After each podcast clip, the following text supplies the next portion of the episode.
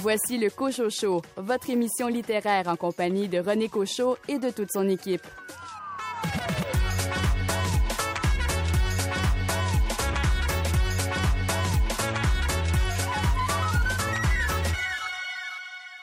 Ici René Cochot. J'espère que vous avez passé une belle semaine et fait de belles lectures. Je vous invite à vous installer bien confortablement pour deux heures consacrées à la littérature. Au sommaire de l'émission, une entrevue avec Marie-Pierre Luneau qui s'est intéressée au roman sentimental au Québec. Un entretien avec l'auteur cherbourgois Mathieu Muir à propos de son roman Les héritiers de l'expansion. Coup d'œil sur les coups de cœur de février des libraires indépendants la poésie d'Agnès Whitfield. Et pour m'accompagner, Caroline Tellier, votre livre nous mène au Groenland. J'ai choisi La vallée des fleurs de Nivia Corneliuson, édité à la Peuplade Roman. Venise Landry, c'est une bande dessinée que vous suggérez. Je vais vous parler de ma vie en Lo-Fi ou Lo-Fi de Simon Labelle. C'est paru à Mécanique Générale. C'est une bande dessinée en noir et blanc. Et Richard Mignot, vous nous proposez cette semaine un roman policier mettant en vedette le sergent détective Francis Pagliaro. C'est un auteur que j'aime beaucoup, Richard Sainte-Marie. Son dernier opus, son dernier roman qui a le titre de Stigmate. Bienvenue au Cochocho.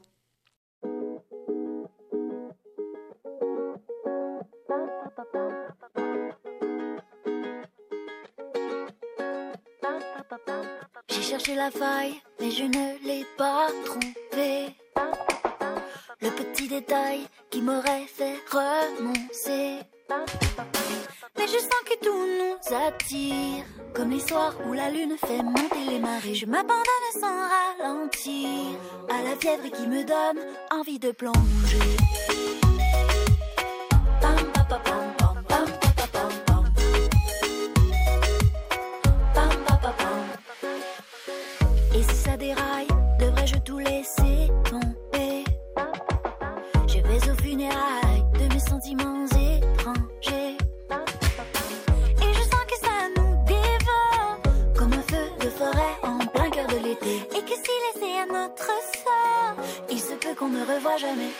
ever meet.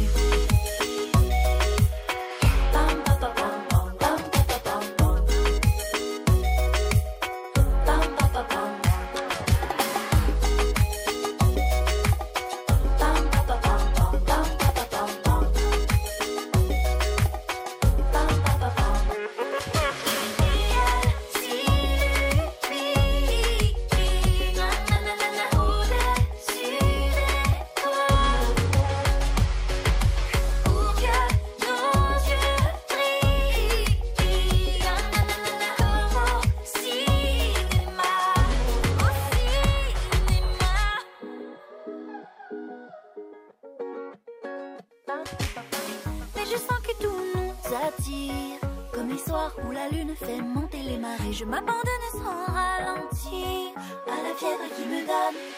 corps affamés.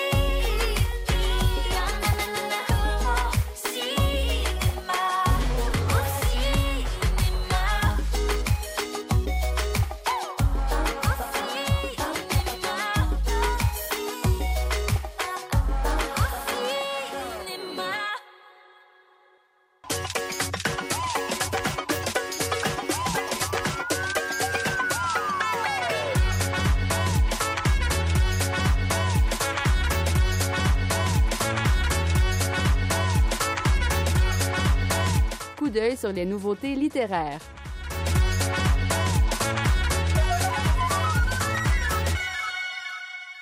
Avec Arlo et Pips, la clique des corbeaux, Élise Gravel nous propose une suite charmante et brillante du Roi des oiseaux, qui renferme des illustrations hilarantes et des faits fascinants sur les corbeaux. Écoutons Julie Deshôtels nous parler de cette nouveauté.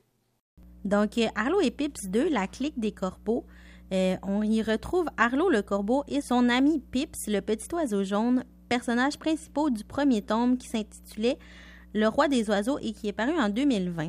Donc Arlo, toujours aussi venteur et imbu de lui-même, s'ennuie.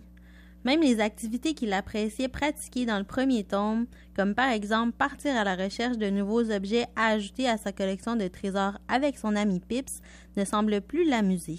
Donc Pips va lui proposer de l'aider à se faire des nouveaux amis en l'accompagnant au parc où se rassemble une clique de corbeaux. C'est là que les deux amis font la rencontre de Marla, un corbeau très intelligent, peut-être même plus qu'Arlo. Cette nouvelle rencontre va suffire à sortir Arlo de son ennui puisque Marla possède un impressionnant bagage de connaissances qui divertit et intrigue les deux amis. Arlo aurait-il finalement rencontré son alter ego?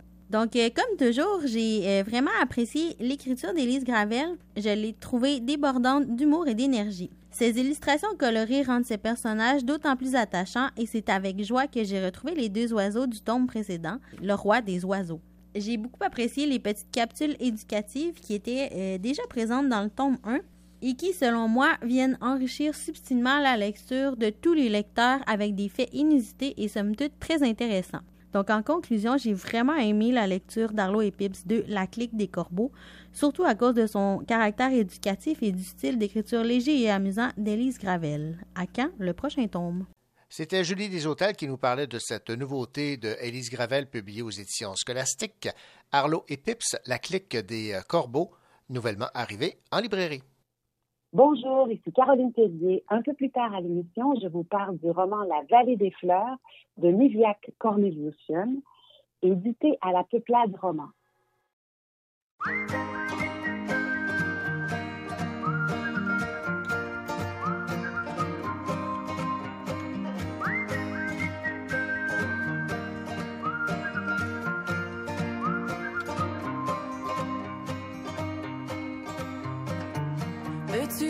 Avec moi On s'en va où tu veux.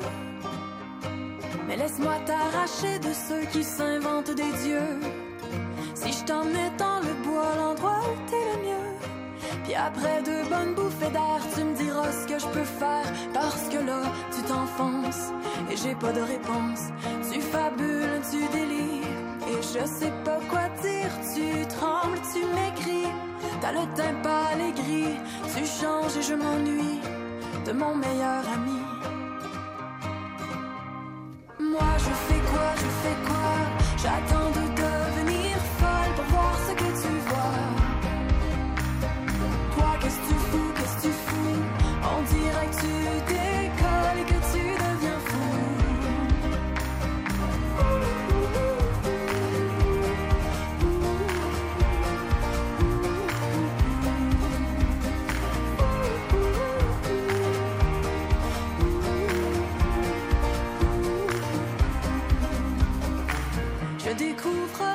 cachée de ton visage, comme les traits effacés sous une belle image. Je lis dans tes yeux comme dans un livre ouvert, et même si tu le refermes, je peux lire au travers. Et là, je le vois, tu t'enfonces à chercher des réponses. Tu fabules, tu délires, plus rien ne te fait rire. Tu mens, tu oublies, t'endors plus la nuit. Tu bois et quoi encore en autant je fais quoi, je fais quoi? J'attends de devenir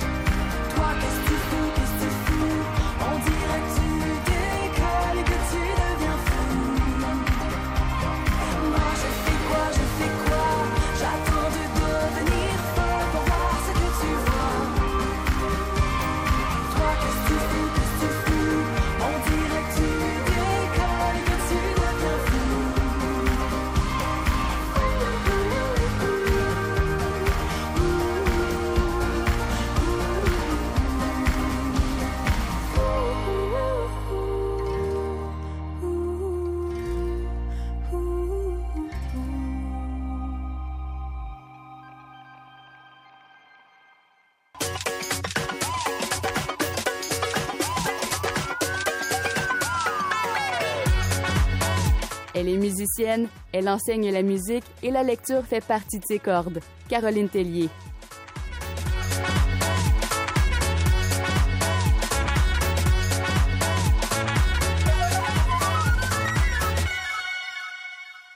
Bonjour Caroline. Bonjour René. Caroline, euh, le livre dont vous allez nous parler a pour titre La vallée des fleurs. C'est d'une autrice du Groenland euh, qui euh, avait fait une très bonne impression avec son premier roman qui avait pour titre Homo sapiens. Alors vous avez lu ce deuxième roman de cette autrice du Groenland. Alors, qu'en avez-vous pensé? Alors, en fait, René, ce roman de Nidia Corneliation est une lecture ardue et troublante, pour moi du moins.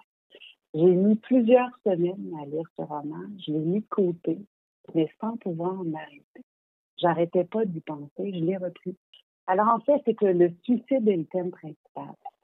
On trouve dans ce roman, oui, bien sûr, une belle histoire d'amour, beaucoup d'autodérision, mais c'est un roman sombre, froid, et souvent on trouve des corbeaux. Il se déroule, ce roman, dans quelques mois de la vie de la narratrice, qui est un peu l'alter ego de l'autrice. Ça commence, on est au début de l'âge adulte de, la narratrice, et elle affronte des défis dont une première relation amoureuse, une première relation amoureuse sérieuse. Et elle part aussi à l'étranger pour les études. Et elle part étudier au Danemark, où elle vit un choc culturel. Et elle revient abruptement au Groenland pour des funérailles qui ont lieu à Tassilac, où se trouve un lieu qui la marque, la vallée des fleurs qui est en fait un cimetière. Je vais vous lire un extrait qui décrit la vallée des fleurs. Je retiens mon souffle quand nous descendons vers l'entrée de la vallée des fleurs, là où émerge la rivière avec des restes de corps pourris. Le soleil brille sur la vallée, fait scintiller les cristaux de neige. La neige fugue tout près de la terre, si bien que la terre semble se mouvoir en diverses formes douces. L'air de la vallée est blanc on dirait que les montagnes flottent au-dessus de la terre. Donc, la narratrice raconte ce qu'elle vit, d'où elle vient, ses souvenirs d'enfance, sa famille, son amour. On apprend qu'elle est autochtone et lesbienne. On découvre ses angoisses, son mal-être. C'est une fille intelligente, intense, forte et aimée, mais douée pour le malheur. Elle est comme en guerre avec elle-même. Elle prend de mauvaises décisions. Elle court-circuite sa vie. C'est une belle et triste histoire d'amour. La narratrice aime follement Malina, une belle femme aux yeux noirs, aux yeux bridés comme elle, mais qu'elle ne croit pas mériter. Livia Corneliusson écrit avec beaucoup, beaucoup de naturel l'expression de l'amour. Elle décrit les moments d'intimité avec beaucoup de détails. Elle décrit des textures, des odeurs, des goûts d'une façon crue et suave tout à la fois. C'est un roman qui peut paraître exotique. Il nous parle du Groenland, une terre de glace et de montagnes, entourée de mer. Mais les défis auxquels font face les Autochtones du Groenland ressemblent beaucoup à ceux d'ici. Ce qui ressort surtout dans ce roman, c'est la place que le suicide occupe dans cette société. D'après ce qu'on dit, les Autochtones du Groenland sont paralysés par ce chaque bombe semble être une bombe à retardement. Dans le roman, les personnages essaient de trouver des réponses et je vais vous lire le, titre d'un des chapitres. Chaque chapitre a un long titre. Je vous en. On t'a trimballé toute ta vie, de famille en famille et en institution pour les enfants. Tu étais difficile, tu as été trimballé de l'hôpital à la commune et retour à l'hôpital. On ne pouvait pas t'aider. Ils disent que c'est tenait la faute de personne. Il y a beaucoup de ressemblances avec nos Autochtones ici, ce qu'ils ce ont vécu, eux. Oui, elle explique le choc des cultures, par exemple. Quand elle va au Danemark, elle se fait regarder, elle se, fait, elle, se sent exclue, elle sent vraiment un problème de, racisme envers elle. Donc, euh, oui, il y a des problématiques là, qui ressemblent. Il y a plusieurs mots dans ce roman qui sont en langue autochtone. Euh, du Groenland et on apprend qu'il y a plusieurs langues du Groenland.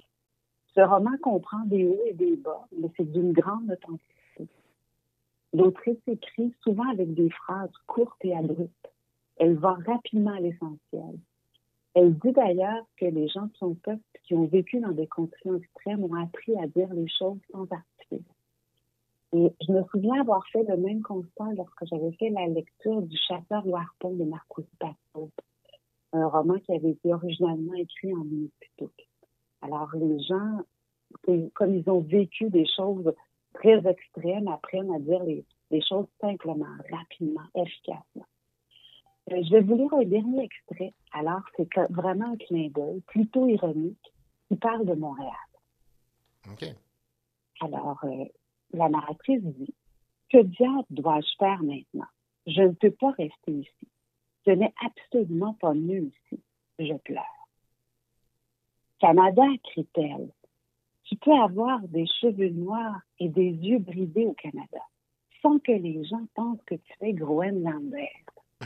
Donc, La Vallée des Fleurs, euh, vous l'avez aimé de par son style, de par le, fait qu'on en apprend beaucoup sur la, réalité autochtone là-bas, ou toutes ces réponses sont bonnes?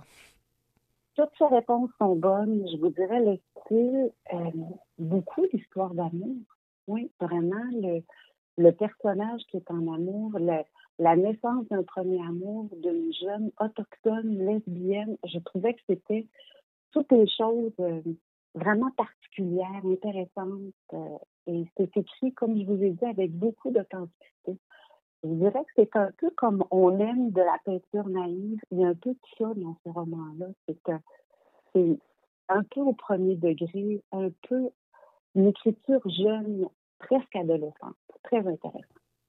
Ben voilà, donc La Vallée des Fleurs et évidemment Caroline, euh, on s'attend à un choix musical. Oui, alors j'ai choisi une chanson, Oulia, de la chanteuse Liv Nelson, avec son groupe de Dear Children. Alors, c'est évidemment une chanteuse groenlandaise. Merci, Caroline. Merci, René.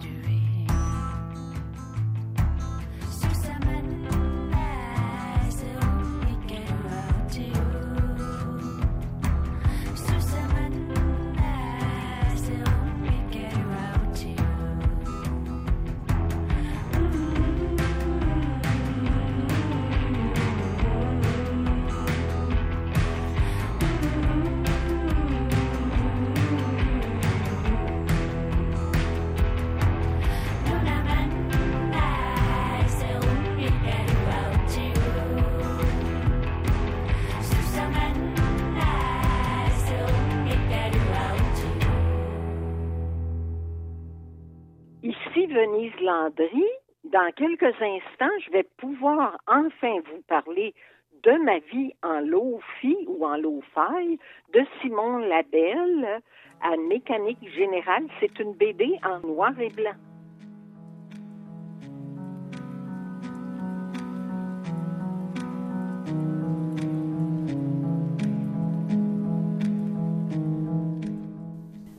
Est Agnès Whitfield et je suis l'auteur d'un recueil de poésie. C'est un petit essai qui s'intitule Poète, où te tiens-tu? Publié aux éditions Sémaphore. Je vais lire maintenant quelques extraits. C'est le droit du poète d'être perdu dans la contemplation, dis-tu. Même une obligation, mais il n'y a rien dans l'angle de ta tête ou le creux de ton coude ou l'insignifiante courbe de ta colonne vertébrale qui retient nos yeux. Tu n'es pas un digne objet de notre contemplation, tu n'es rien de nouveau sous le soleil. Pendant que de la rive tu regardes au loin, où te tiens-tu, poète? Sur quelle pierre? Celle-ci ou une autre? Le grand lac vogue à sa mouvance comme avant, seulement en apparence. Mon œil droit a commencé à larmoyer dans la lumière de plus en plus intense de notre atmosphère fragilisée. Tes mots soigneusement arrangés mais dénués d'entendement ne me rejoignent qu'à grande distance. Pendant que les vagues du lac se brisent et se cassent, se pèse et se calme, et toute la désirante ardeur de mon âme coule irrépressible tout au long de ma joue. Il n'y a pas de place sur la planète de la discorde pour les parades d'animation et des semblants de motion. Rendons-nous à l'évidence, aussi sûrement que le ciel est bleu, tes jours sont comptés ce n'est qu'une question de nuances et de moments. Les fourmis sont prêtes. Nous ne sommes pas en accord avec nos âmes. Les cellules de nos corps ne communiquent plus les unes avec les autres. Prends congé, poète. Ta déraison ne sera plus pour nous qu'un souvenir. Nous ne te garantirons pas de sauf-conduit. Nous ne te promettons pas de monument en ton honneur. Nous n'avons plus le temps de ramasser des roches pour faire l'éloge de défunts poéteux. Nous nous noyons dans l'amertume et le désespoir. Le soleil se couche sur la beauté de la terre, et nous ne pouvons pas être en paix. Ton sort n'a aucun intérêt pour nous. Dans un monde en reste, tes comparaisons calculées, autocongratulatoires, n'ont plus aucune pertinence. Nous sommes tous à la dérive, poète, et tes vers n'offrent aucune attache à l'univers. À quoi bon l'immortalité quand l'éternité n'a plus de nom? Alors voilà quelques poèmes qui euh, font partie de mon livre, euh, mon recueil qui s'intitule Poète, où te tiens-tu? Et mon nom, c'est Agnès Whitfield.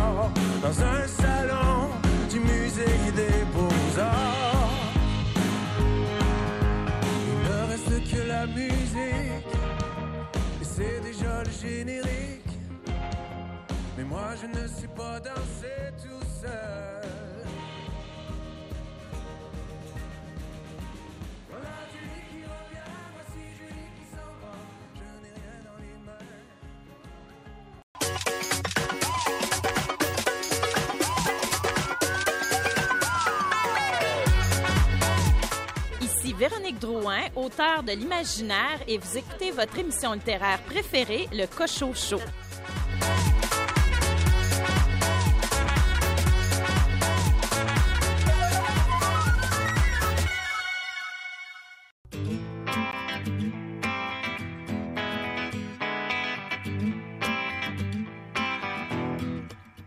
Dans le soleil, je me baignerai, car il fait si froid dehors au mois de janvier.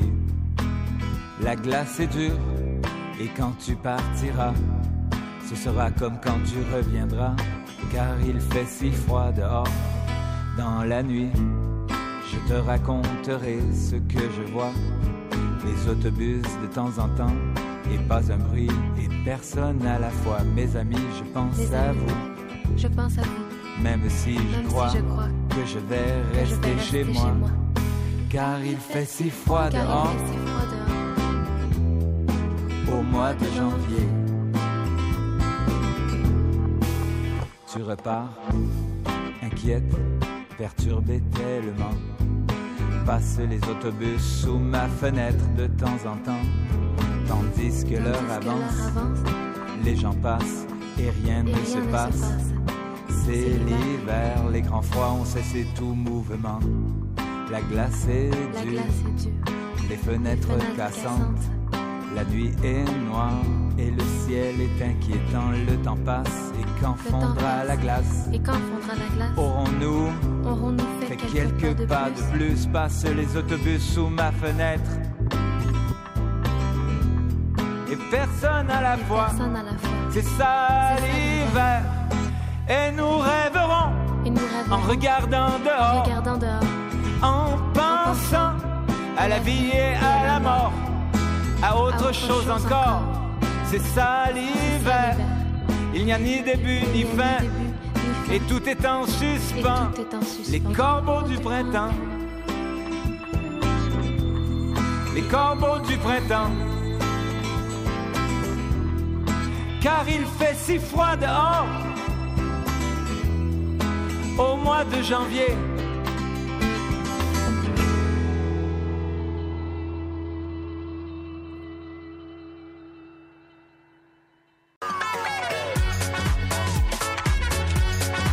Sa bibliothèque est pleine de livres, mais elle n'est jamais rassasiée.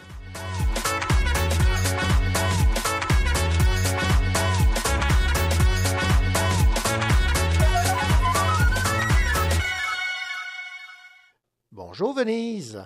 Ben bonjour René. Venise, euh, j'ai euh, eu l'occasion de lire la même chose que vous, c'est-à-dire cette euh, bande dessinée de Simon Labelle qui a pour titre, et là je vais vous laisser le prononcer comme il faut parce que dès le départ, Simon Labelle nous dit exactement comment prononcer le nom du titre de, son, de sa bande dessinée. Ça s'appelle Ma vie en Lofi. Et là, comme ça nous allume pas tout de suite qu'est-ce que ça veut dire, mais c'est une allusion à haute fidélité. Ah, d'accord. Et euh, dans cette bande dessinée, on découvre un, un univers propre aux euh, personnes qui euh, sont comme l'auteur lui-même. Oui, un malentendant. Malentendant, mais lui, c'est pas ça qu'il pensait, là, qu'il euh, il n'avait pas posé ce diagnostic-là sur lui. Il entendait des bruits, les acouphènes. Alors, il s'est présenté chez le médecin et c'est là qu'on lui a appris qu'il avait euh, une certaine surdité, là. Mais pas, pas immédiatement pour être j'ai trouvé ça, c'est un mot qui a été inventé, puis il est bien pratique dans la circonstance, là, c'est appareiller. Il n'était pas encore assez sourd pour dire que on va lui donner un appareil, c'est-à-dire l'appareiller. Il nous expose les différentes difficultés rencontrées lorsqu'on n'est pas entièrement sourd, mais où on a de la difficulté à entendre. Oui, toutes sortes de situations cocasses.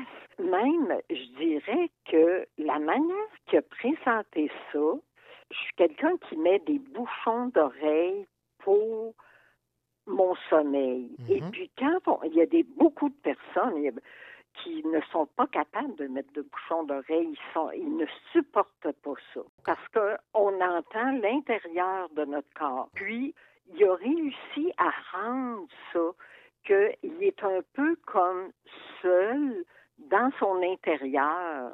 Il nous invite à pénétrer assez profondément dans, dans sa bulle. là. On ne s'en va pas dans les affaires de psychanalyse et tout ça, là. C'est plutôt des sensations. Des sensations, c'est pas toujours évident, mais avec des dessins, lui, il les a expliqués en dessin, puis on est avide d'avaler tout ça, là, ces anecdotes-là, parce que on en rencontre si peu des, des gens euh, qui sont malentendants. Hein? C'est pas à tous les coins de rue qu'on en rencontre. Puis encore plus, moins qui veulent bien nous expliquer qu'est-ce qui se passe en eux. Puis euh, Simon Labelle, il, a décidé, lui, qui en faisait sa petite mission personnelle, là, et il l'a bien fait.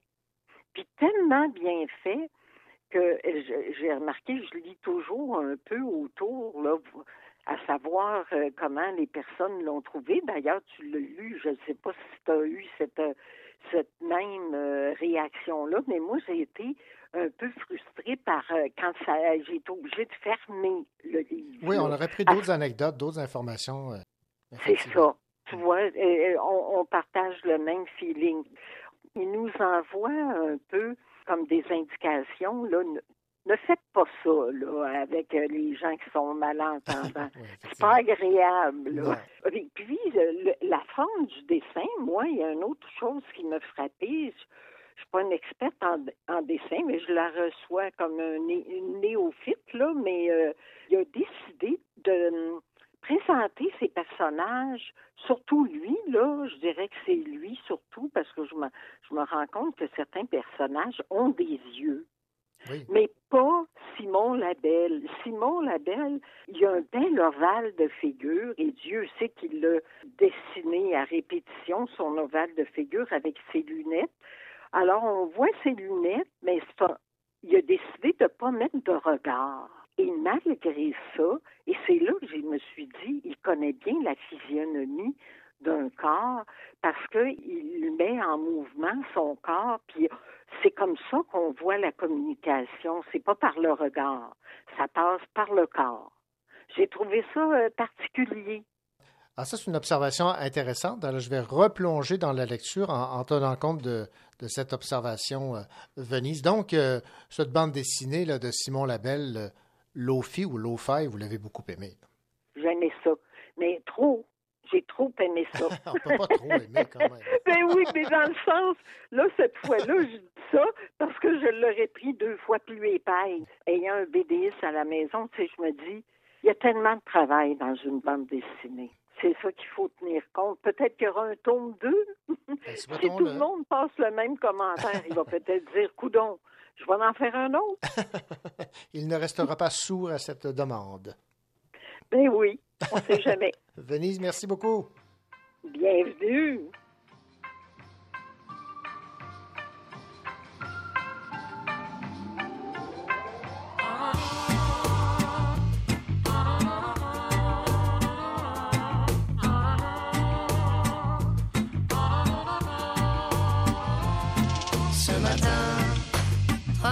3000 licenciés, grève des sapeurs-pompiers, embouteillage et pollution pour Paris agglomération.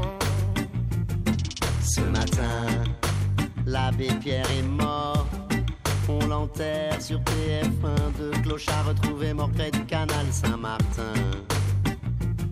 Ce matin, le CAC va de l'avant. De soldats de moins pour l'Occident, des civils de tuer à Bagdad et moi, dans tout ça, on n'apparaît pas, on se contente d'être là. On s'aime et puis voilà, on s'aime ce matin. Menace de grippe aviaire. Trop de fascisme en Bavière. L'Iran travaille au nucléaire et Areva squatte le Niger.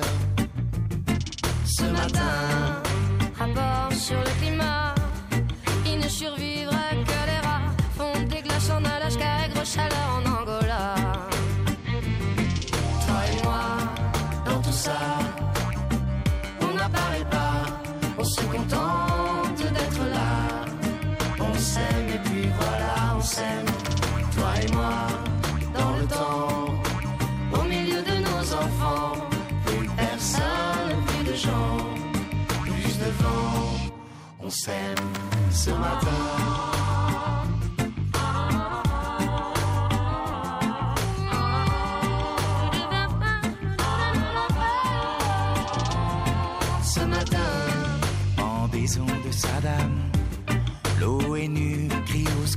Le Tibet se meurt sous les balles d'une Chine qui fait son capital.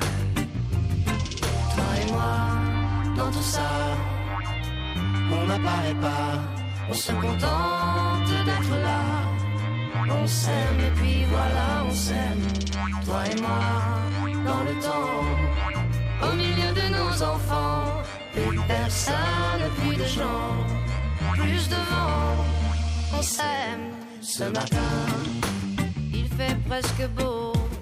Ça tombe bien, je me suis levé tôt avec le coq et les oiseaux sans journaux et sans météo. Ce matin, j'attaque un autre jour. Avec toi, mon amour, cette journée durera toujours, on n'en fera jamais le tour. Mm. Toi et moi, dans tout ça, on n'apparaît pas, on se contente s'aime et puis voilà, on s'aime. Toi et moi, dans le temps, au milieu de nos enfants, plus personne, plus de gens, plus de vent, on s'aime.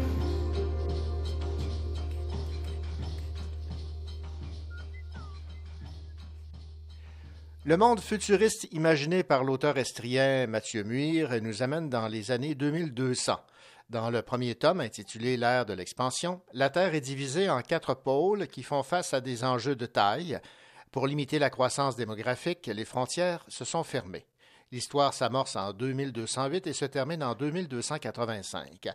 L'exploration spatiale occupe une place importante, tout comme la téléportation, qui demeure le moteur important de l'intrigue. Dans le deuxième volet de cette série de science-fiction intitulée Les héritiers de l'expansion, grâce à leur connaissance au sujet de la téléportation, les habitants du pôle Le Soleil d'Orient se sont enfuis vers une nouvelle planète habitable. Pendant ce temps, les populations des trois autres pôles de la Terre voient leurs ressources naturelles s'épuiser de plus en plus. Depuis la conquête de Maury par le Soleil d'Orient, les trois autres pôles qui occupent la Terre tentent de survivre à leur façon. Mathieu Muir, bonjour. Bonjour, M. Cochot, ça va bien? Ben, ça va très bien. Euh, Mathieu, dans Les héritiers de l'expansion, l'étoile d'Amérique se laisse aller aux excès. L'Union trans-européenne poursuit ses recherches sur la téléportation et l'Alliance du Sud s'est réfugiée dans une euh, religion euh, nouvelle. En lisant cette vision futuriste, parce que je le rappelle, l'intrigue se passe entre 2208 et 2285. En fait, la réflexion à laquelle j'étais arrivé, c'était que plus ça change, plus c'est pareil. Oui, effectivement, lorsque j'imagine le futur, je me dis comment est-ce qu'on peut partir de, la situation actuelle, évidemment toujours en, caricaturant certains travers, puis en se disant euh, si on pousse à l'extrême certaines personnalité ou certaines tendances, qu'est-ce que ça pourrait engendrer au niveau, euh, au niveau international? Donc, c'est toujours, évidemment, l'anticipation, ça fait partie euh, de la fourchette des possibilités de ce qui pourrait se produire. Euh, j'ai, j'ai pas la prétention de dire que c'est nécessairement comme ça que ça va se dérouler plus tard, mais ça fait partie des options qui seraient envisageables. La question que je me posais en, lisant la suite euh, de cette euh, série euh, avec les héritiers de l'expansion, c'est quel intérêt ont les gens qui habitent maintenant Maury, soit les citoyens du Soleil d'Orient, de revenir sur Terre dans un premier temps et dans un deuxième temps de partager leurs connaissances sur la téléportation, ce qui leur donne un avantage? C'est une excellente question et c'est d'ailleurs une des prémices d'un des chapitres. Hein, les gens, mhm. justement, qui, sont, qui ont déjà découvert une autre planète se disent qu'est-ce que ça, qu'est-ce que ça nous donnerait? Mais ça reste des, des, humains qui ont abandonné, si on veut, une partie de l'humanité sur Terre et euh, qui, qui peuvent quand même avoir des certains remords par rapport à ça. Euh, le retour sur Terre des, du peuple qui s'est enfui est, euh, coordonné par des personnes qui ont, euh, qui ont peut-être une certaine disons, humanité un peu plus grande que les autres pour essayer de, retrouver des peuples qui auraient été laissés derrière. Je vais vous citer maintenant ici en page 102 Mathieu Muir. Et là, ça, me fait penser un peu à la façon dont les pays étaient dirigés sous l'ancien régime euh, communiste en Russie, ou encore là, cette euh, décision des, Québécois de, quitter un peu la religion lors de la Révolution tranquille dans les années 60. Euh, comme toutes les religions, l'islam avait été abandonné par des fidèles depuis longtemps. C'est dans l'ancienne mosquée reconvertie en agence gouvernementale que se trouvait le bureau d'Azoulay. Parfaitement conscient que son lieu de travail était sublime, il se consolait lorsqu'il se désolait de l'aspect redondant de ses tâches.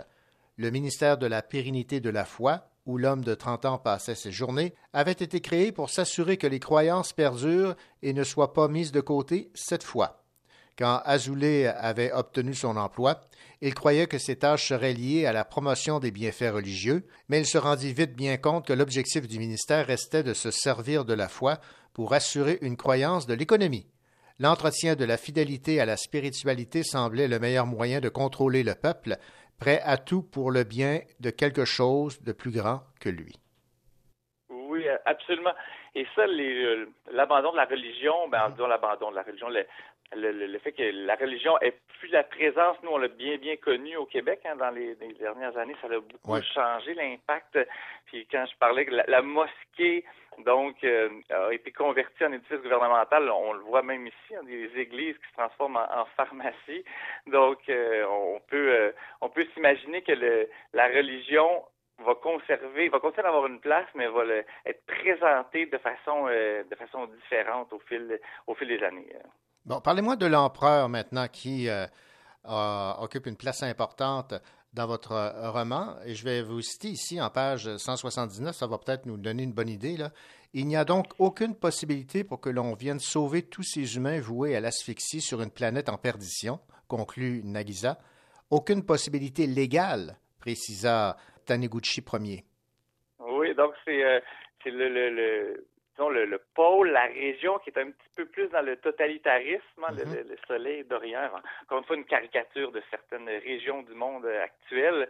Et euh, on a un empereur qui est à la tête, qui est dans, qui est empêtré dans un régime, mais qui est pas nécessairement, euh, qui est pas nécessairement euh, d'accord avec toutes les façons que ses prédécesseurs ont utilisé l'histoire et qui a un, un, un, plan derrière ça pour, euh, disons, en venir à ses fins et tirer un bénéfice qui a un avantage personnel aussi. Euh. Bon, parlez-moi maintenant de ce personnage qui revient de façon épisodique des extraits du discours à la nation de Tom Flamand, qui entrecoupe donc chacun des chapitres qui euh, nourrissent l'intrigue. Euh, ce Tom Flamand qu'on retrouvait dans votre euh, précédent ouvrage, L'ère de l'expansion. Oui, c'est comme ces cinq histoires différentes, je voulais quand même qu'il y ait un certain fil conducteur. Et donc, c'est pour ça qu'entre chacun des chapitres, je reviens avec un extrait du discours à la qui vient présenter le monde, où est-ce que c'est rendu, donc pour chacune des régions. Et c'est le personnage qui va venir faire le lien puis qui va permettre une certaine unicité euh, à la fin du roman. Euh, c'est effectivement donc euh, la famille des Flamands, donc il y avait la mère qui était l'ambassadrice importante dans le premier roman, va, va, prendre de plus en plus d'importance. Je vais vous citer ici en page 235. Nous aurions les mêmes divisions, mais au lieu que chaque pôle possède un continent, il abriterait une planète. Sans parler qu'il y a peu de chances que trois nouvelles planètes habitables soient découvertes dans un délai raisonnable, cela risquerait d'engendrer une guerre pour le contrôle de celui-ci. C'est pas particulièrement Jojo comme avenir ou possibilité pour le futur. Non, effectivement. Ça, euh, un extrait d'une des conversations justement où ils se disent comment on fait, mhm. on est séparés, on est plusieurs peuples qui veulent garder leur identité, mais qui veulent aussi, qui veulent pas être divisés, qui veulent pas être séparés. Donc comment on vient mettre ça ensemble? Si on se prend chacun notre planète, ben ce sera pas nécessairement mieux sur l'ouverture vers l'autre.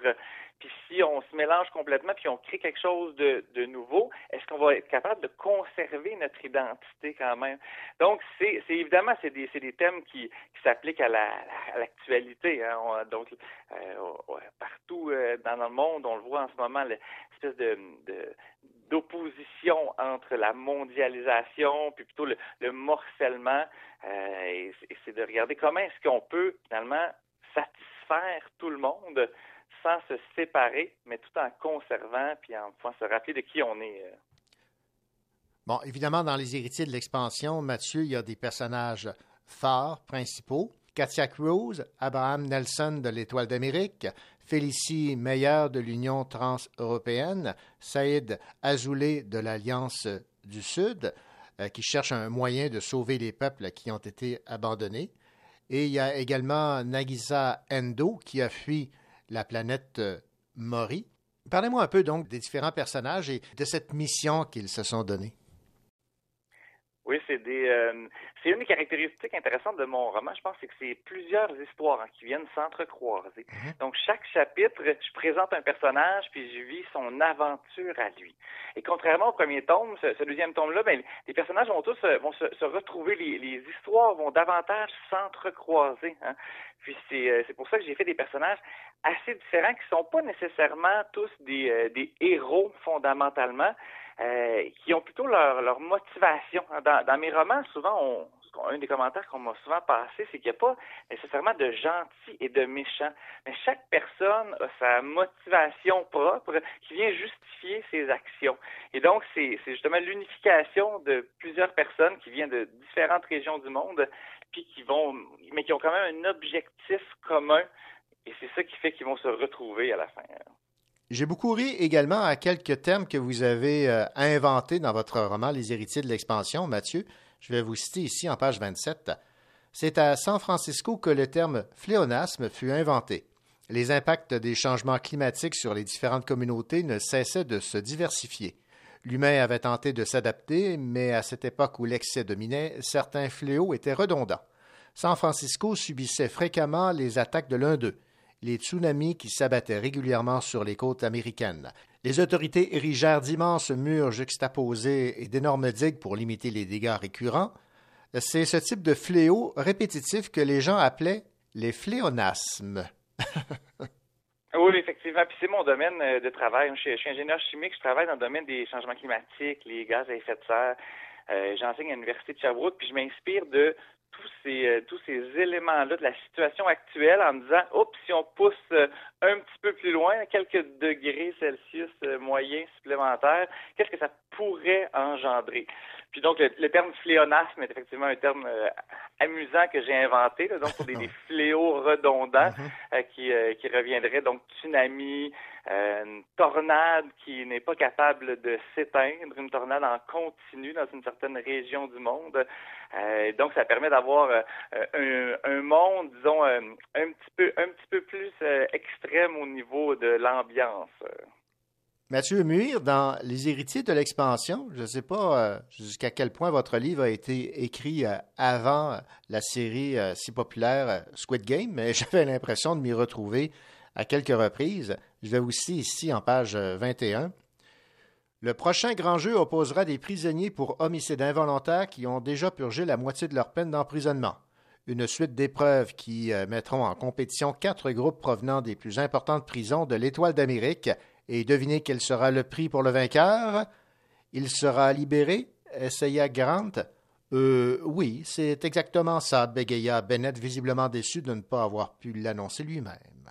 Votre livre a été écrit avant Squid Game ou c'est un Oui, oui, oui. Il a été écrit bien avant. En fait, effectivement, l'un des cinq histoires est une histoire de, je dirais, il ne faut en rester qu'un. Donc, un genre de concours, Mhm, là, tu c'est sais. ça. Squid Game, euh, Highlander, Hunger Game. là, tu sais. Il y en a, il y en a plusieurs, là. J'ai pas inventé ce style euh, du tout, là, mais effectivement, il y, a, il y a un des chapitres qui est basé sur des, des jeux, euh, disons, un peu, un peu extrêmes.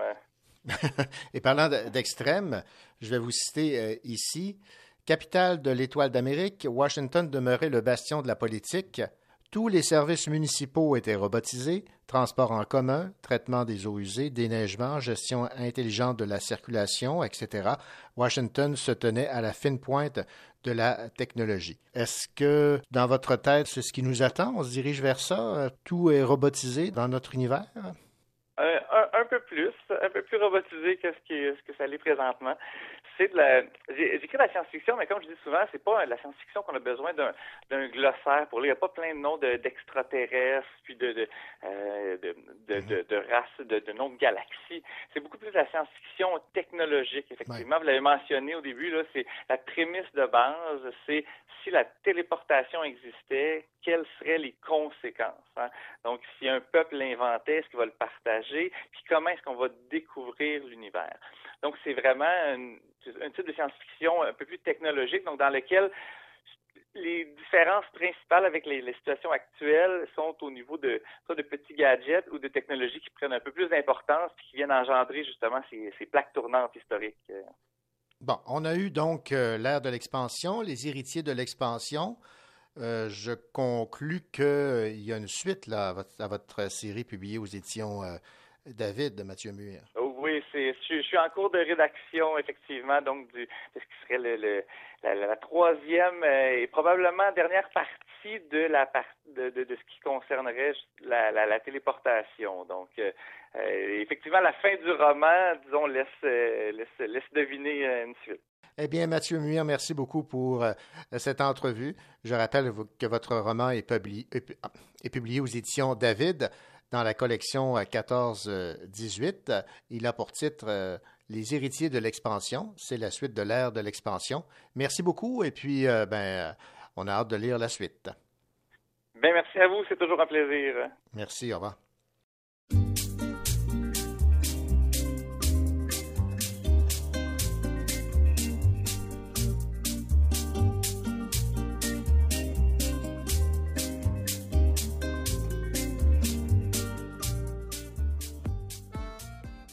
Bonjour tout le monde, mon nom est Richard Mignot et dans quelques instants, je vais vous parler d'un roman que j'aime beaucoup. Le roman s'intitule Stigmate et l'auteur est Richard Sainte-Marie. Je vous retrouve dans quelques instants.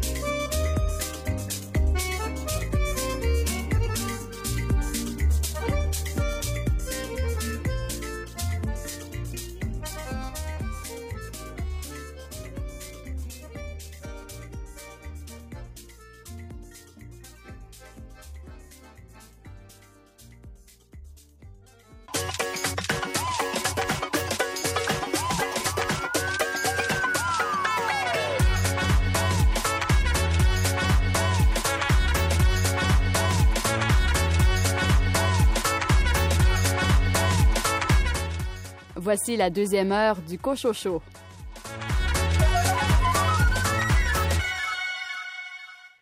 Au sommaire de cette deuxième heure, une entrevue avec Marie-Pierre Luneau qui signe avec Jean-Philippe Warren le livre L'amour comme un roman, le roman sentimental au Québec d'hier à aujourd'hui. Les coups de cœur de février des libraires indépendants. Les dragouilles passent du livre à l'écran sur Ici Tout TV. Et Richard Mignot, vous nous proposez cette semaine un roman policier mettant en vedette le sergent détective Francis Pagliaro. Je vous pose un roman d'un auteur que j'aime beaucoup, Richard Sainte-Marie. Son dernier opus, son dernier roman qui a le titre de Stigmate. Bonne deuxième heure.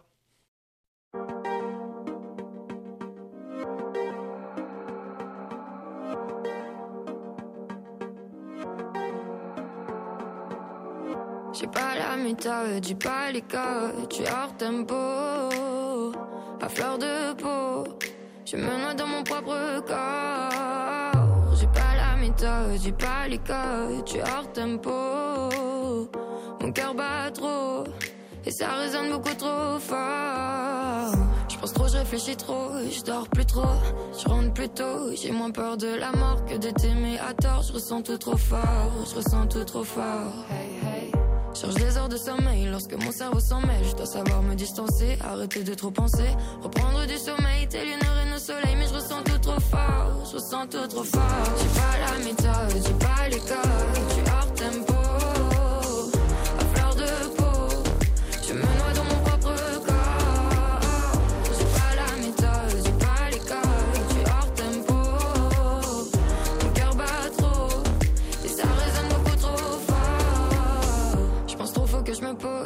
Fasse une pause, phase de trop. Je vais finir par me noyer, étouffé par mes pensées. Je suis mon seul ennemi, il faut que je sorte du lit. Hey, hey. Je reste solo dans ma tête, sans profiter de la fête. Volontairement extérieur, mes pensées te feraient peur. Je voudrais te partager mon monde juste pour quelques secondes, mais je ressens tout trop fort. Je ressens tout trop fort. J'ai pas la méthode, j'ai pas les codes.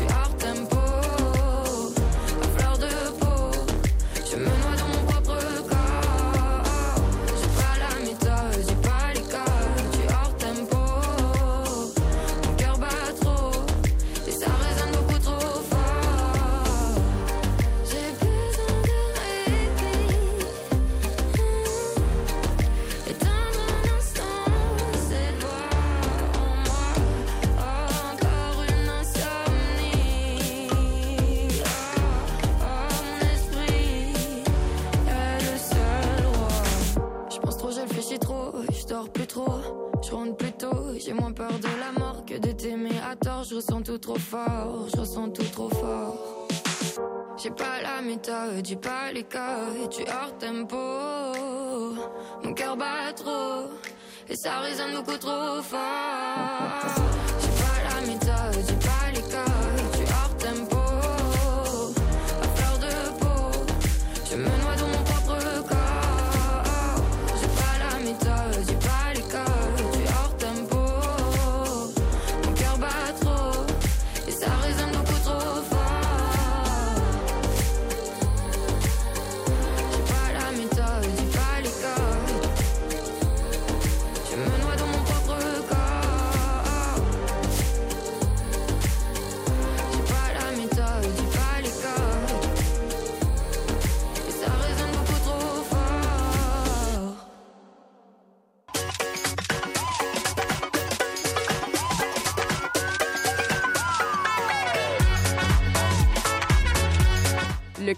Pas, mais il plaît à Richard Mignot.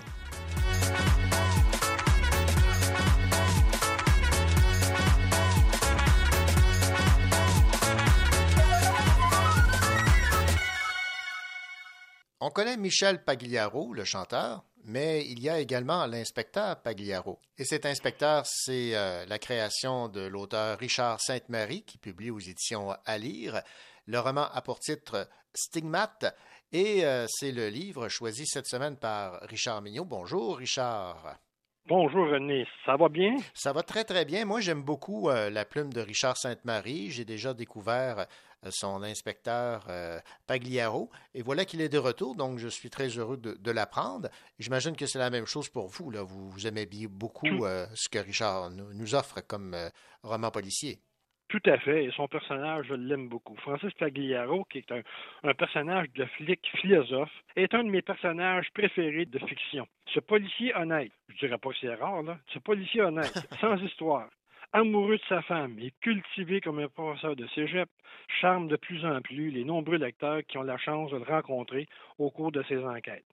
J'avais beaucoup aimé L'Inaveux je me suis régalé en lisant les deux versions de Un ménage rouge, première apparition de ce sympathique policier. Cet exercice, pas du tout désagréable, m'avait permis de sentir l'évolution du style et de l'écriture de Richard Sainte-Marie. Repentir, un de ses qui m'avait beaucoup plu, confirmait le grand talent de l'auteur, Richard Sainte-Marie, et était devenu un incontournable de la littérature québécoise. Son nouveau roman, Stigmate, est selon moi le roman le plus abouti de sa série des enquêtes de Francis Pagliaro. Une histoire passionnante, des personnages extraordinairement crédibles, une structure de récit complexe et des référents culturels toujours aussi pertinents. Lire du Richard Sainte-Marie, c'est se délecter de tous les possibles dans un roman haletant et bien documenté. Pour l'ambiance, mettons-nous de la musique de Schubert dans le lecteur de CD. Asseyons-nous confortablement dans notre siège de lecture préféré et suivons l'enquête de Pagliaro. Pendant un certain temps, le sergent détective Francis Pagliaro rend visite à un prisonnier, Gaétan Rivard. Dix-neuf fois, il a visité ce bizarre de prisonnier ce pharmacien de quartier, que tout le monde trouvait gentil, généreux, a avoué le meurtre crapuleux d'une jeune femme. Puis, voyant l'inutilité de ses visites, il a cessé ses rencontres. Douze ans sont passés quand il reçoit un appel de la prison. Gaétan Rivard veut vous voir. Perplexe, il se rend à sa rencontre et il en ressort avec encore plus d'incertitude. Le prisonnier lui a remis un dessin d'enfant où on y voit trois personnages. Rivard lui dit que ce dessin va l'aider puis il se terre dans le silence le plus total. Au même moment, il est appelé sur la scène d'un crime. Une femme a été tuée, probablement par son conjoint qui est policier, et un témoin a assisté au meurtre, le fils de la victime, un petit garçon de 8 ans. Un meurtre sordide, un jeune témoin perturbé, un policier impliqué et quelques évidences, de quoi éveiller la curiosité de Pagliaro, bien sûr. Puis, la tentative de suicide du prisonnier rencontré par Pagliaro sème le doute en haut lieu.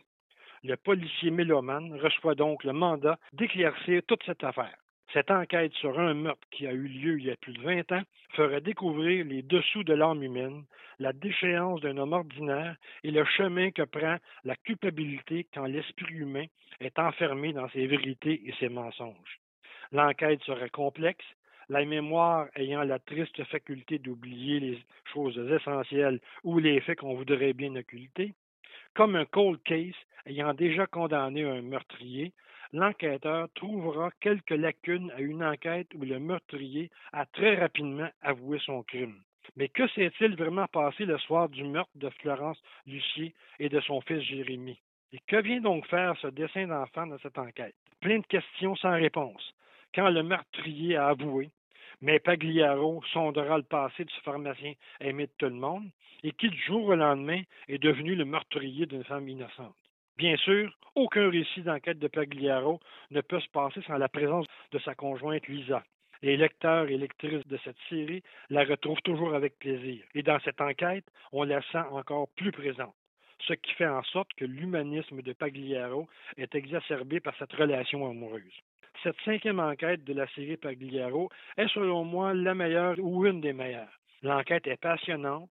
L'auteur nous convie à quelques réflexions sur la culpabilité et la responsabilité, sur la prison réelle et sur celle que l'on se crée dans notre tête, avec nécessairement une touche culturelle, avec des références littéraires, musicales, etc.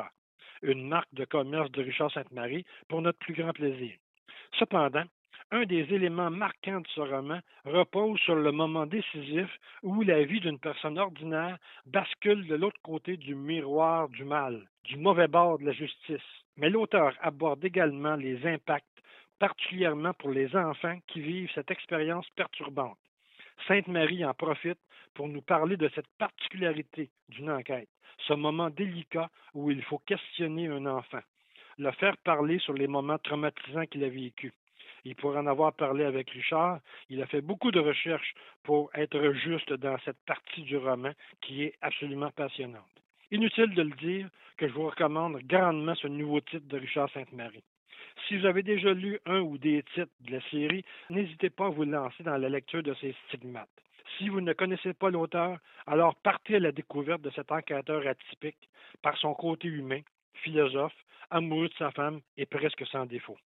Si vous me demandiez une ou deux suggestions parmi la série, sans hésiter, je vous conseillerais de lire L'Inaveux, le premier de la série, et ensuite Repentir.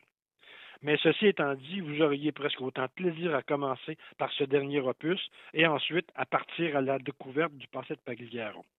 Je vous laisse avec un petit extrait pour la route pour montrer un peu le style de Richard Sainte-Marie et aussi la façon de penser de notre cher policier philosophe qui se transforme parfois en poète amoureux. Quand il dit à sa tendre moitié J'aurai peut-être la gueule de bois, mais l'âme de soie et le cœur de velours. N'est-ce pas beau, hein? Je vous laisse avec cette belle parole. Merci beaucoup, Richard Mignot. Alors, on rappelle le titre de ce nouveau roman de Richard Sainte-Marie avec euh, en vedette euh, Francis Pagliaro. Stigmate aux éditions à lire. Merci, Richard. Merci. Euh, à bientôt.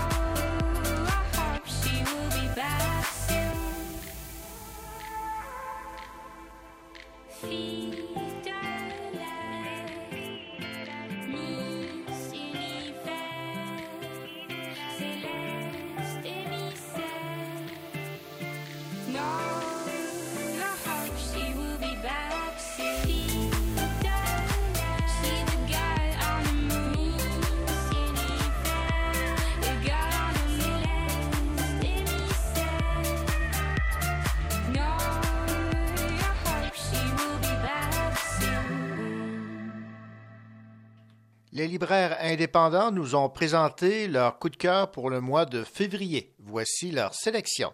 Shannon Desbiens de la librairie Les Bouquinistes à Chicoutimi a eu un coup de cœur pour Football Fantasy de Ziviane aux éditions Parpar. Voici ses commentaires. C'est bon, c'est beau, c'est intelligent et original. J'ai vraiment eu un plaisir fou à dévorer cette brique. Merci Ziviane et Parpar. Isabelle Dion de la librairie Norac a opté pour La Vallée des Fleurs, publié aux éditions La Peuplade. Roman sous tension habité par la blancheur magnétique de la neige et de la lumière, ou même la noirceur de l'hiver est aveuglante, là réside l'intelligence de l'autrice. Le récit brise le cœur autant qu'il captive et tient en parfait équilibre entre l'ombre et la lumière. Écoutons Mylène Bouchard des éditions La Peuplade nous résumer ce livre de cette autrice du Groenland. Ça porte sur un sujet quand même difficile qui est en fait le sujet des épidémies de suicide qui touchent le Groenland, qui est un des pays où on, enregistre le plus haut taux de suicide dans le monde. Donc voilà, donc c'est quand même un, sujet compliqué, mais en même temps, Niviak Corneliusen le fait l'aborde toujours avec euh, un regard, bon, hypersensible bien sûr, mais euh, aussi très lumineux. Même parfois, elle peut même presque rire de certaines choses de ça. Mais euh, on a une narratrice qui c'est ça, qui vit bon en fait, qui assiste à toutes sortes d'événements assez tragiques, donc qui ont lieu autour d'elle et, et qui essaie du mieux qu'elle peut là, de comprendre toutes ces réalités-là. Donc vraiment un livre, un roman, je pense qu'il va en tout cas qui va faire beaucoup parler. Là. Puis euh, euh, Nivia a remporté le Grand Prix de littérature du Conseil nordique 2021. Donc avec ce titre-là, c'est une première pour une, autrice euh, du Groenland. Donc il faut surveiller donc la vallée des fleurs de Nivia Cornelissen. C'était Mylène Bouchard qui nous parlait de ce roman La vallée des fleurs, le coup de cœur de la libraire Isabelle Dion de la librairie Anénorac. Maintenant, le coup de cœur de Chantal Fontaine du mois de février de la librairie moderne à Saint-Jean-sur-Richelieu est Le deuil et la lumière de Yannick Villedieu aux éditions du Boréal. Un récit bouleversant, empreint d'humanité et de passion, qui honore autant les scientifiques qui euh, y ont consacré leur vie que ceux et celles qui y ont succombé. La sélection de Philippe Fortin de la librairie Marie-Laura à Jonquière est Sans refuge, publié aux éditions Le Cheval Doux. Une lecture dont on ressort avec le sentiment d'avoir touché à quelque chose qui est aussi beau que vrai. On écoute Geneviève Thibault des éditions Cheval Doux nous parler de ce roman. Sans refuge, il raconte l'histoire de Naïma, qui est une jeune femme qu'on suit euh, durant les périodes les plus importantes de sa vie. Je dirais que c'est en quelque sorte un roman des apprentissages ou ce qu'on appelle un, un euh, building roman. Et ce roman-là euh, nous la montre à l'adolescence, nous la montre dans sa vingtaine, dans ses années étudiantes et plus militantes, nous la montre dans la trentaine quand elle se range comme pigiste euh, pour euh, un grand employeur du gouvernement assez malheureuse dans la trentaine et nous la montre enfin durant une résidence dans une île qu'on devine être l'Islande à la fin du récit. Euh, donc, ce qui est particulier, c'est que ce roman-là est écrit à différentes personnes. C'est un roman choral, c'est un roman polyphonique parce que Naïma, depuis les débuts de son histoire, a une grande histoire d'amitié avec une, une autre jeune fille qui, s'appelle Delphine parce qu'elle l'a rencontrée quand elle était adolescente. Et ces deux-là auront des amis auront des amoureux et des amoureuses, euh, mais euh, ne se quitteront jamais tout à fait de vue malgré malgré quelques prises de, distance durant leur existence, et ça nous permet de voir euh, de voir évoluer toute une communauté, tout un groupe de jeunes, parce que euh, Naïma va, est une artiste. Elle va essayer de, devenir une artiste malgré euh, ses problèmes de dépression. Elle va essayer de vivre des amours heureux, des amitiés heureuses, de se réaliser, de s'engager politiquement parce que c'est une, ça a été une militante aussi, ça a été une voyageuse malgré et en dépit euh, de ses problèmes, euh, de sa condition, sa condition dépressive.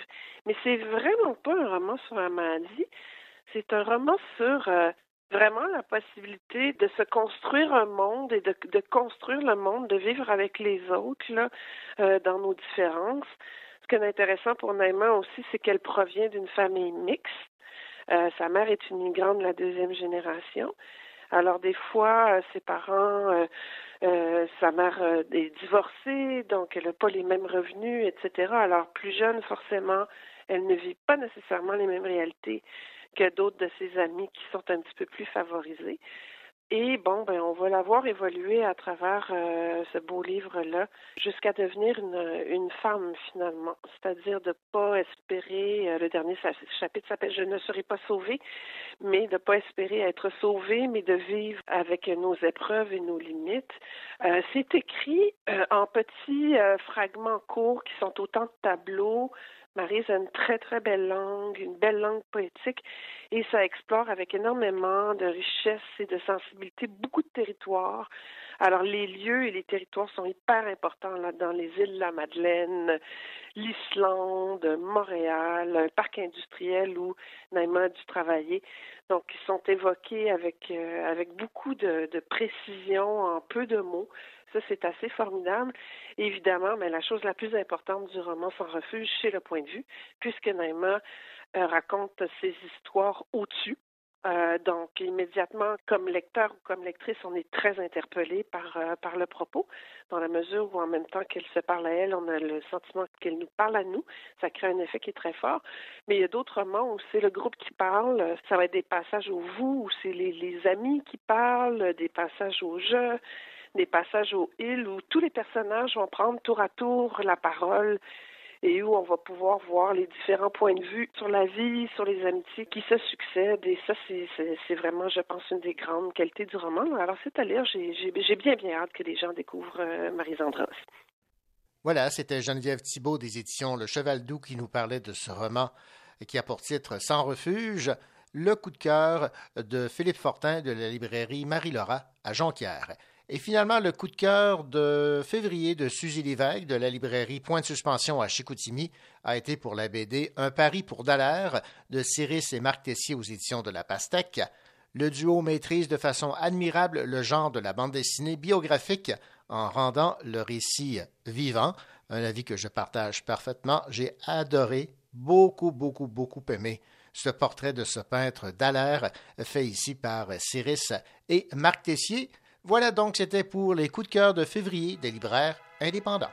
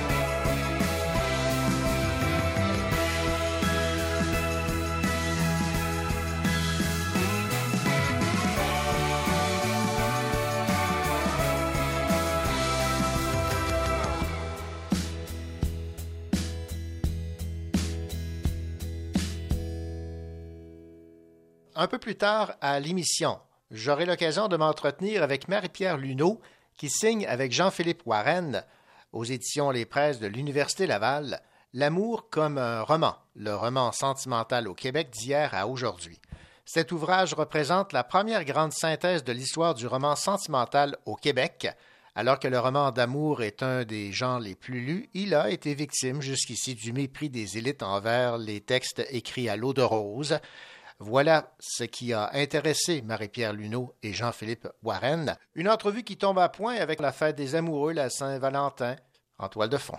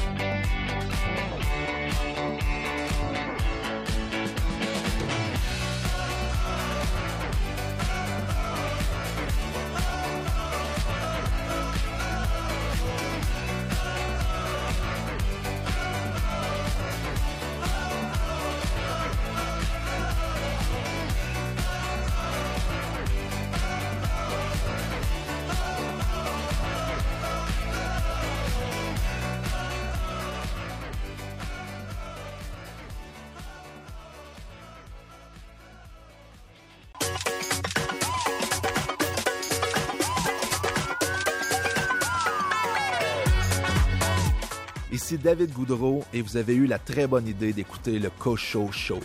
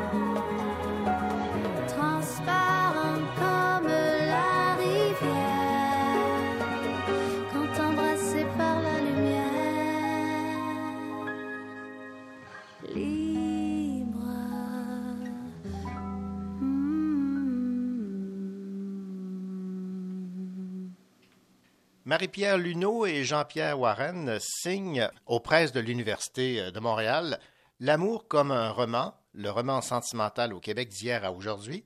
Cet ouvrage représente la première grande synthèse de l'histoire du roman sentimental au Québec. Alors que le roman d'amour est un genre les plus lus, il a été victime jusqu'ici du mépris des élites envers les textes écrits à l'eau de rose. Un tel désintérêt est regrettable car la littérature sentimentale offre un portrait exceptionnellement riche des euh, interdits et des fantasmes de la société québécoise. Et euh, nous avons en ligne Marie-Pierre Luneau. Marie-Pierre Luneau, bonjour. Bonjour, Monsieur Cochon.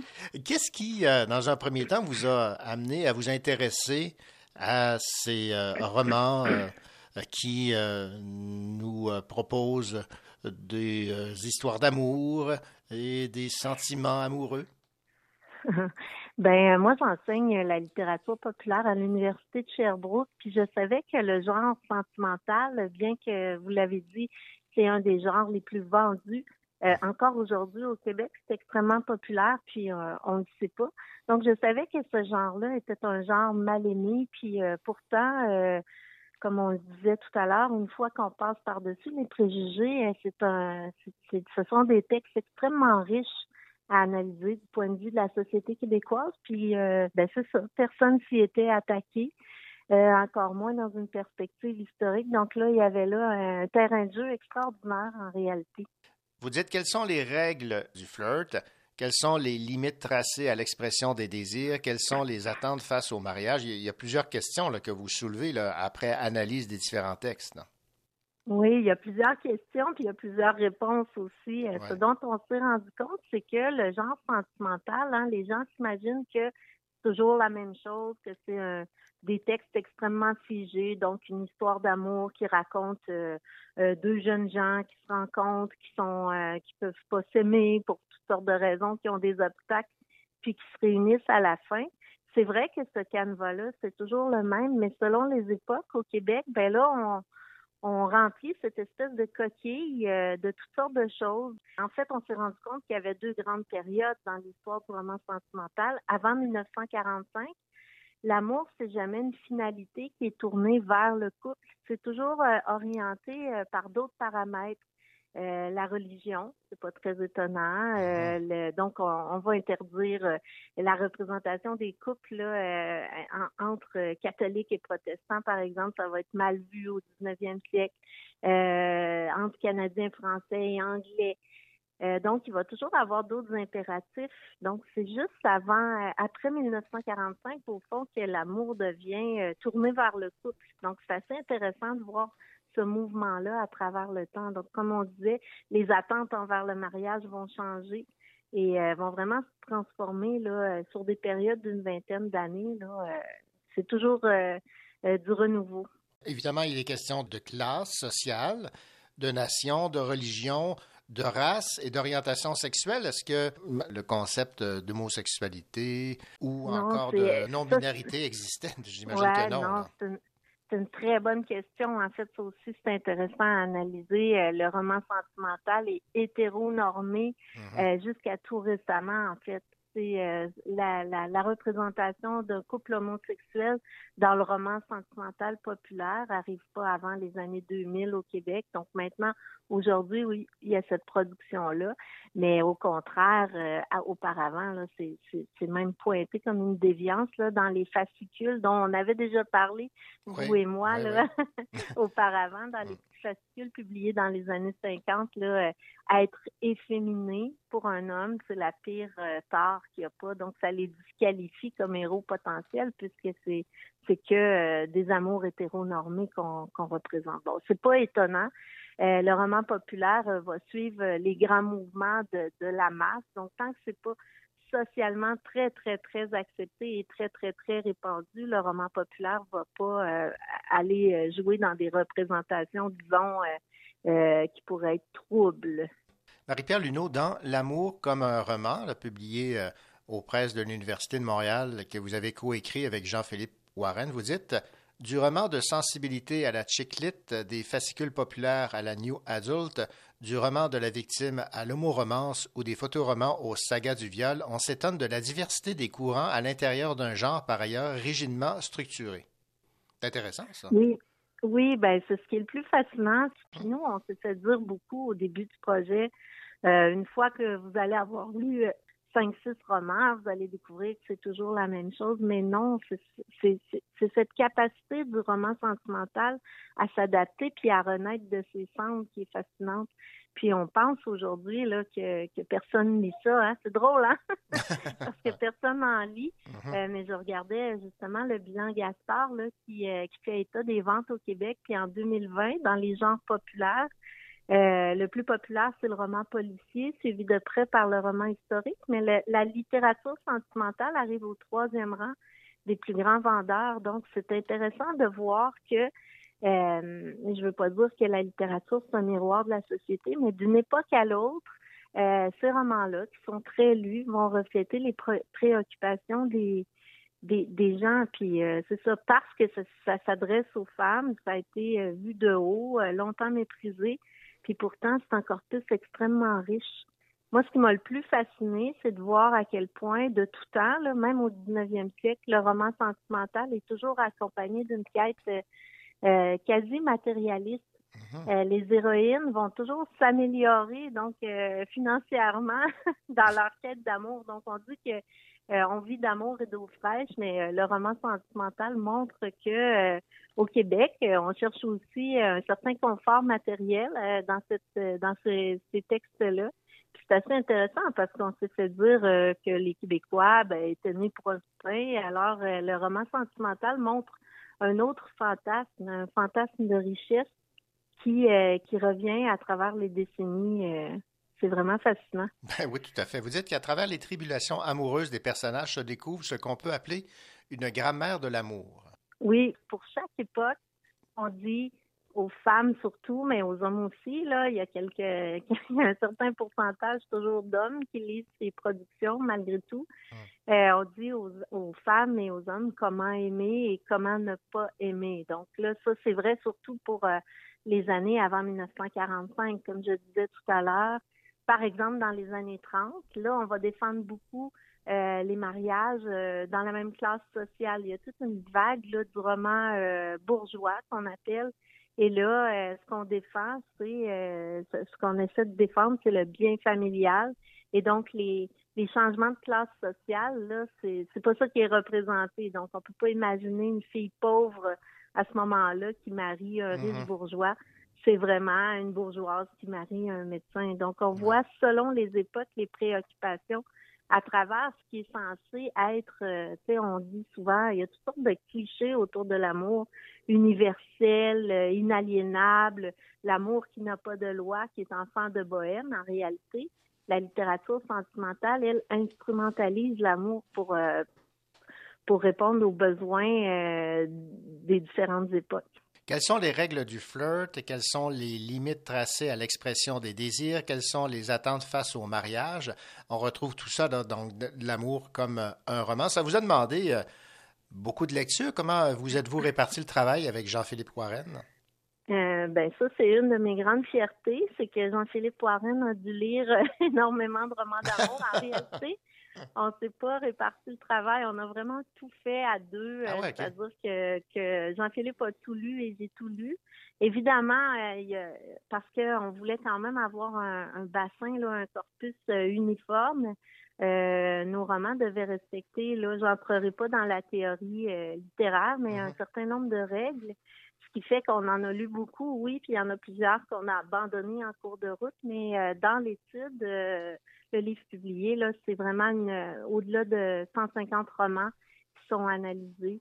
Euh, donc, même au début du projet, on se demandait est-ce qu'il y en a des romans sentimentaux? Ben, la preuve est faite que oui, euh, on a toute une riche tradition liée à ce, sous-genre-là là, qui est tout à fait méconnu. Bon, est-ce que vous voyez le roman d'amour, le roman sentimental à la lumière de votre analyse de façon différente? Aviez-vous vous-même ces préjugés là, qui, qui, sont entretenus euh, contre ce type d'écriture de littérature? J'avais pas ces préjugés parce que euh, j'enseigne la littérature Ouais, populaire, puis je sais que c'est un c'est un réservoir de fantasmes. En même temps, là, euh, je veux qu'on on- être très clair. Je suis pas en train de dire que euh, la, la littérature populaire c'est révolutionnaire, c'est plein d'idées subversives. Ouais. C'est pas ça. Mais c'est toujours un mélange de fantasmes et de, de régulation. Donc euh, un certain nombre d'interdits, mais en même temps des, des, des rêves profilent dans cette littérature-là. Donc, j'avais pas ces préjugés. Euh, puis encore moins parce que je sais que cette littérature-là est, est- est victime du mépris parce que c'est écrit souvent par des femmes et parce que c'est lu par des femmes. Donc j'étais doublement, euh, je dirais, alerte. Euh, on n'a qu'à voir encore aujourd'hui là comment la, la, la comédie romantique qu'on va appeler un peu méchamment de la chick-lit et comment c'est commenté dans les euh, dans les journaux, dans les dans les critiques. On le voit encore ce mépris-là. Donc j'essayais de pas de pas être euh, victime de ça. Mais euh, j'ai quand même été surprise, là, comme je le disais, par la richesse des représentations-là, par ces rêves de surtout dans les années 50, là, alors que le Québec est en plein entrée là, dans la société de consommation, de voir comment il y a un, il y a un, il y a un désir d'ascension sociale dans ces textes-là qui montre bien que la révolution tranquille est en train de se préparer en réalité. Marie-Pierre Luneau, ça a été un, un plaisir de discuter avec vous, donc, de votre ouvrage coécrit avec Jean-Philippe Warren, L'amour comme un roman, le roman sentimental au Québec d'hier à aujourd'hui, publié par les presses de l'Université de Montréal. Et euh, merci de, vous intéresser à, cette littérature et de nous la, la présenter, de l'analyser. Mais merci beaucoup de me recevoir. C'est moi qui vous remercie.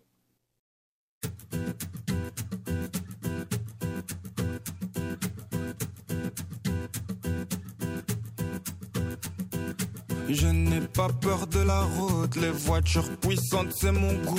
Faudrait voir, faut qu'on y goûte.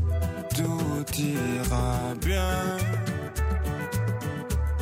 L'argent l'emportera.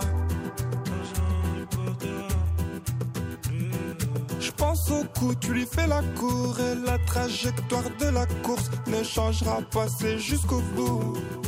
Tout ira bien. L'argent l'emportera. Tout on achètera. L'argent l'emportera. Ce parfum de nos années mortes me donne le sourire, je n'ai pas de remords. Quand je caresse la mitraillette, tout ira bien. L'argent l'emportera. On prend la mort, on la revend, la revend seulement pour vivre. Puis on partira, c'est la vie. Tout ira bien. L'argent l'emportera. Eh, eh, Tout on achètera. L'argent l'emportera.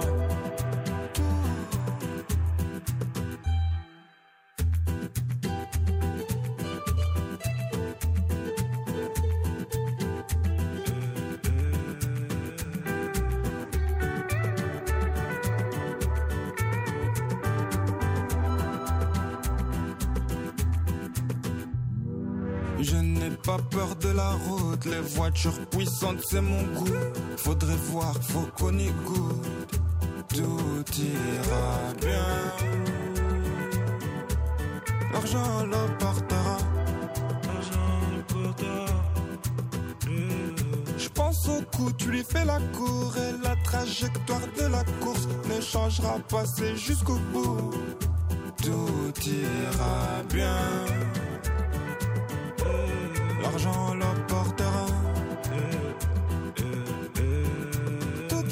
on achètera.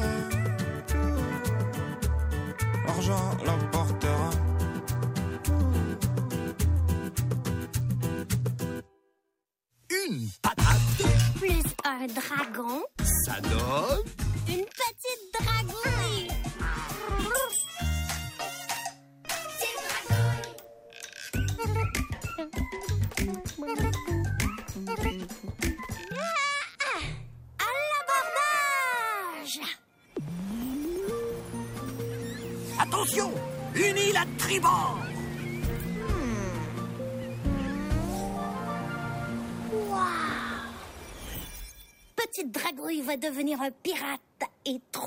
Un trésor.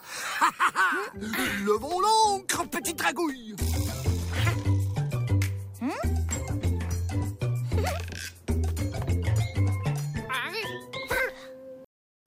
Ce que nous venons d'entendre, c'est un aperçu d'une série qui passe à Ici Tout TV et qui met en vedette la petite dragouille. Effectivement, la petite dragouille passe du livre à l'écran.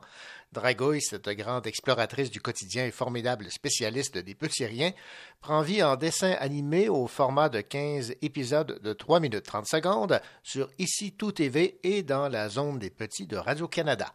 La série de livres à succès Les Dragouilles, qui a séduit déjà plus de 325 000 jeunes Québécois, est une création, rappelons-le, de Karine Gotteau et Maxime Cyr. La petite dragouille a gagné le cœur des petits lecteurs pour la première fois en 2019 et parions qu'avec cette série sur Ici Tout TV, d'autres euh, jeunes vont découvrir le merveilleux personnage de cette petite dragouille.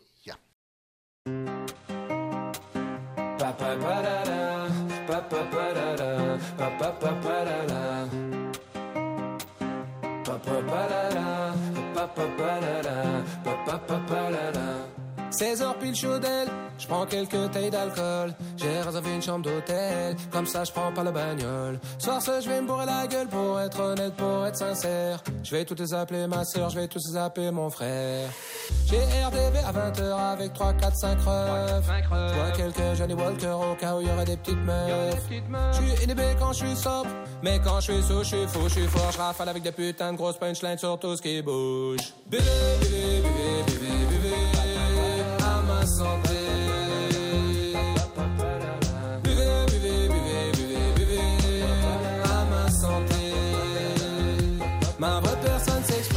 après quatre verres de gin. Les filles deviennent toutes sexy, moi je m'excite sur quelques strings. Si je n'ai plus aucune peur, c'est grâce à cette liqueur. J'ai ôté toute pudeur sévèrement, ouvert le cœur.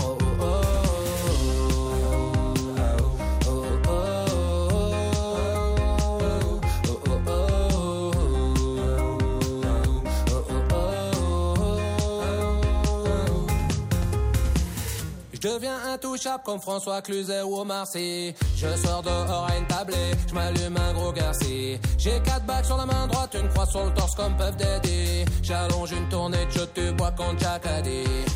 Mon revers rempli de sang, mais tant que c'est le sang du Christ. Je peux avoir un gramme dans le sang, mon cœur sera jamais triste. Tout est, je n'ai plus aucun filtre, tout rouge, je regretterai tôt. Mais je suis libre comme Diego, hasta luego.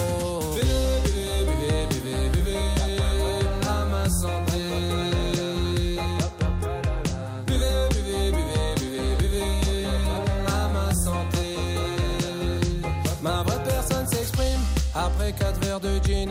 Les filles deviennent toutes sexy, moi je m'excite sur quelques strings. Si je n'ai plus aucune peur, c'est grâce à cette liqueur. J'ai ôté toute pudeur sévèrement, ouvert le cœur. Oh, oh, oh,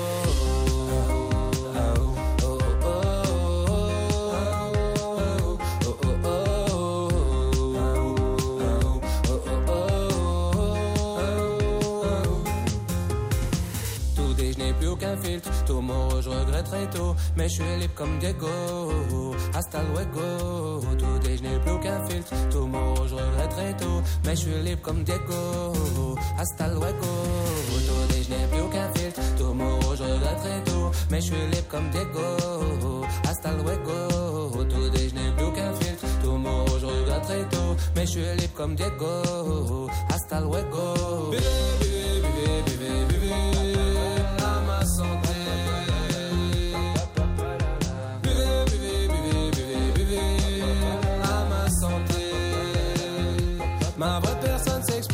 après quatre verres de gin. Les filles deviennent toutes sexy, moi je m'excite sur quelques strings. Si je n'ai plus aucune peur, c'est grâce à cette liqueur. J'ai ôté toute pudeur sévèrement, ouvert le cœur. Oh, oh.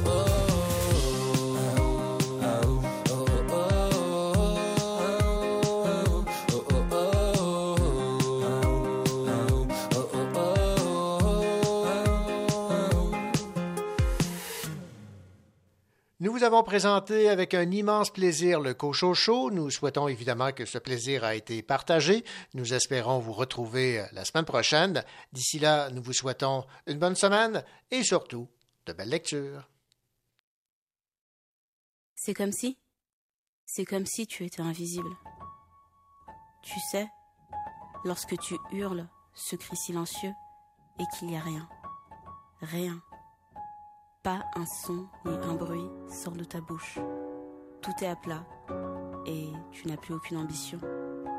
T'es là et t'essayes, mais en vain, en espérant impatiemment que les bons jours reviennent. Les rues sont crades, ma cité va craquer. Trop sombre, éternel oublié. Cœur glacé, destin inachevé. Cabossé, vais-je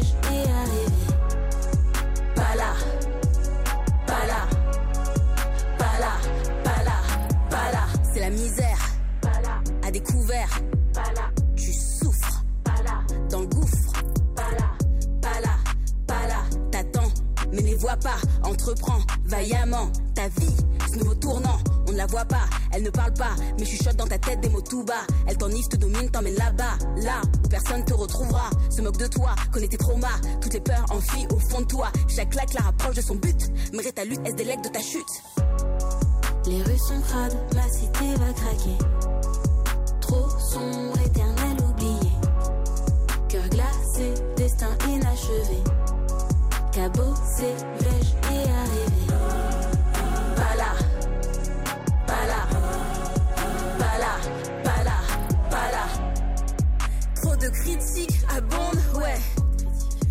Désormais, je lui succombe. Trop bizarre pour votre monde. Seul ni personne sur mon onde. Trop de victoires à prendre, ouais. J'avance dans la pénombre. Trop d'amour à revendre. Trop d'amour. Peut-on se fier en l'homme? Les rues sont crades, ma cité va craquer. Trop sombre, éternel oublié. Cœur glacé, destin inachevé. Cabossé, vais-je y arriver Regardez ça, qu'arrivez-moi. En pas capable, poté aïe. La villa,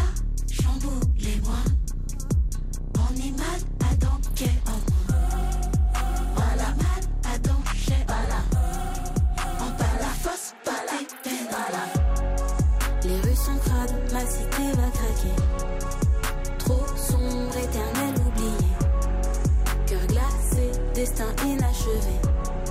Cabossé?